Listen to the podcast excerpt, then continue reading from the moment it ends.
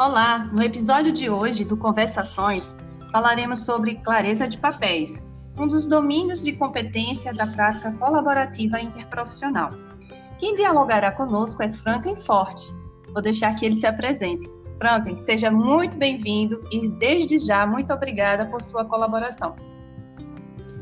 Obrigado pelo convite, Michele. E para falar de um tema tão importante para mim, que é a educação interprofissional com destaque para esse podcast, a clareza de papéis. Eu sou Franklin, cirurgião dentista de formação e professor da Universidade Federal da Paraíba do curso de graduação e pós-graduação em odontologia e do programa de pós-graduação em saúde coletiva.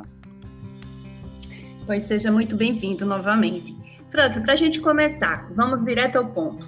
Como a clareza de papéis pode ser conceituada? Então, Michele, a clareza de papéis é uma das competências colaborativas que nós profissionais de nível médio e superior, estudantes, assim como professores, constituindo uma equipe, precisamos desenvolver visando a educação interprofissional e as práticas colaborativas em saúde. Ela pode ser definida quando os membros dessa equipe se reconhecem e compreendem o papel a ser desempenhado por si mesmos e pelos outros membros dessa equipe de trabalho, e se dá a partir da interação. Esse reconhecimento gerará ações que visam a produção do cuidado em saúde qualificada para demandas dos sujeitos e suas famílias, comunidades e território. Nossa, muito, muito interessante. E aí, é, como que a gente pode fazer uma relação, né? Qual seria a relação entre a clareza de papéis com a prática interprofissional colaborativa? Então, Michele, a clareza de papéis, junto né, das outras competências colaborativas, como a liderança, gerenciamento de conflitos, comunicação entre os membros de uma equipe, atenção centrada na pessoa, elas potencializam as ações e atividades comuns a todos os profissionais de saúde de forma permanente, gerando aprendizado. O se reconhecer na equipe, reconhecer o papel do, dos outros, também se reveste da valorização profissional.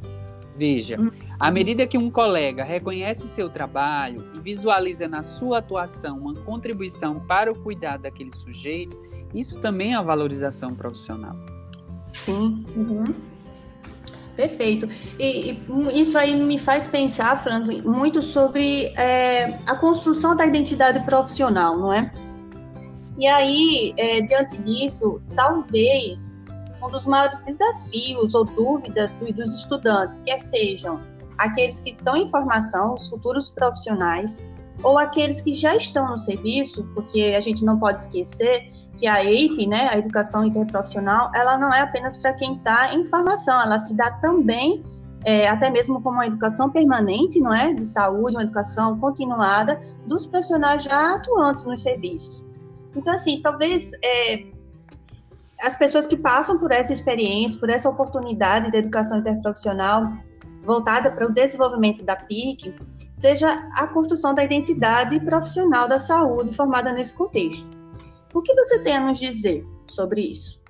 Então, é muito importante essa questão. Na, na formação, é muito importante o aprender e o trabalhar juntos de forma interativa e colaborativa para que uhum. assim sejam reconhecidas as atuações de cada núcleo profissional nos serviços de saúde.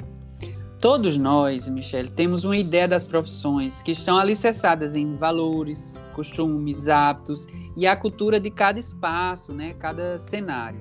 Ao entrar em um processo formativo em uma universidade, por exemplo, e havendo a oportunidade de aprender e trabalhar com diferentes profissões da saúde, haverá espaço para a construção de possibilidades de trabalho colaborativo desconstruções de impressões prévias, estereótipos, preconceitos, ou seja, uma visão limitada sobre o trabalho dos outros profissionais.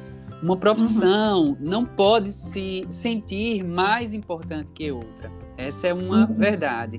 Se assim for a intenção desse processo, né, tudo isso vai ser desconstruído, reconstruído uma identidade profissional e nessa construção, a oportunidade de conhecer o outro, seu núcleo profissional e trabalho, e assim poder contribuir para a colaboração. A, a identidade profissional é construída permanentemente e é influenciada por diversos fatores né, culturais, econômicos e interesses diversos.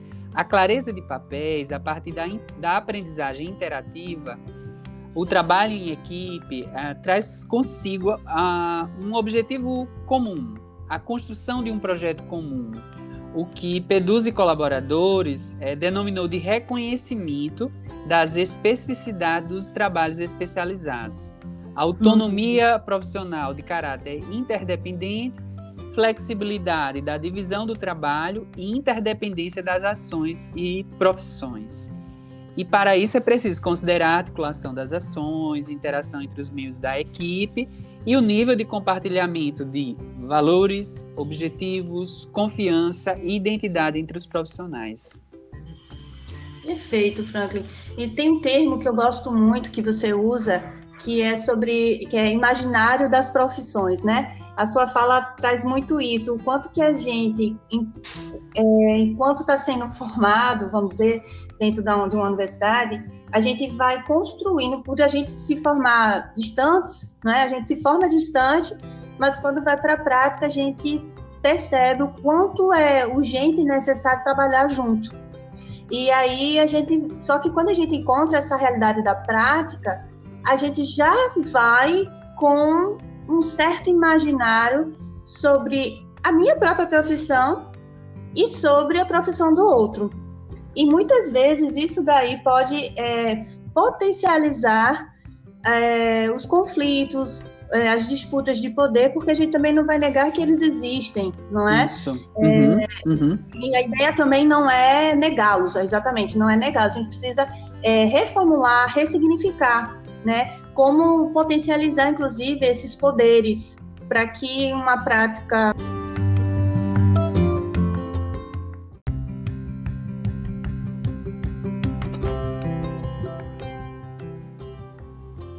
Oi, Franklin, voltamos. Tivemos um pequeno probleminha com a internet, mas então, a gente estava falando né, sobre a questão da identidade profissional, é, dos profissionais que são formados nessa perspectiva da educação interprofissional, né, é, voltada né, para potencializar, a prática interprofissional colaborativa. E a gente estava falando justamente disso, de que é, as, as disputas de poder elas existem, não é uma questão da gente negá-las, mas ao contrário, acolher, identificar as potencialidades dos nossos colegas e ressignificar, né, para que assim a gente possa de fato potencializar essa prática é, interprofissional colaborativa. Você gostaria de complementar alguma coisa nesse sentido? Não, então, é, à medida que você é, se reconhece como parte daquela equipe é, você reconhece o trabalho do outro e enquanto equipe vocês têm um projeto em comum voltado para aquele território, para aquela comunidade, né, para aquele cenário, é, a produção do cuidado ela fica muito qualificada, né, é, visando o princípio da integralidade e da resolutividade. E a, os, o processo de trabalho também fica bem melhor. Sim, bacana. Franklin, é, uma coisa que eu tenho pensado bastante nesses dias é que talvez a prática colaborativa ela não tenha ganho tanta visibilidade e evidência como nesses dias de pandemia. Eu queria saber qual a sua avaliação sobre o impacto da PIC nesse período. Então, Michele, mais do que nunca, a pandemia demonstra a necessidade das práticas colaborativas e do desse esforço né, coletivo de vários profissionais de saúde em torno desse objetivo, do combate à pandemia. O trabalho na atenção primária, nos territórios, da estratégia de saúde da família, nos centros de especialidades na média complexidade e nos hospitais, maternidades UTIs e demais espaços, mostra a necessidade do trabalho em equipe de forma colaborativa. É, onde existam fluxos de comunicação transparentes, que seja discutido o papel que cada um vai exercer na equipe na perspectiva de interdependência, tanto na necessidade de socialização de saberes, fazeres, educação em saúde, combate às fake news, uh, do acompanhamento dos usuários em seus domicílios, a, a atuação dos profissionais de saúde nos leitos nos hospitais. Então é essencial. Bacana. É, Para a gente finalizar, considerando que o mundo, né, que a gente está justamente cheio das suas complexidades, né, e dentre elas é, a produção do cuidado em saúde, não é? E ainda mais num mundo conectado, que acaba demandando novas habilidades dos profissionais da saúde. Como você abordaria a clareza de papéis em um minuto? Super desafio, né? Então, é, é muito importante espaços de discussão e reflexão sobre o papel de cada núcleo profissional e, a, e assim mapear as possibilidades do trabalho colaborativo. E na perspectiva da formação, precisamos encontrar esses espaços e parceiros para nos ajudar nesse processo de construção de uma identidade profissional solidária.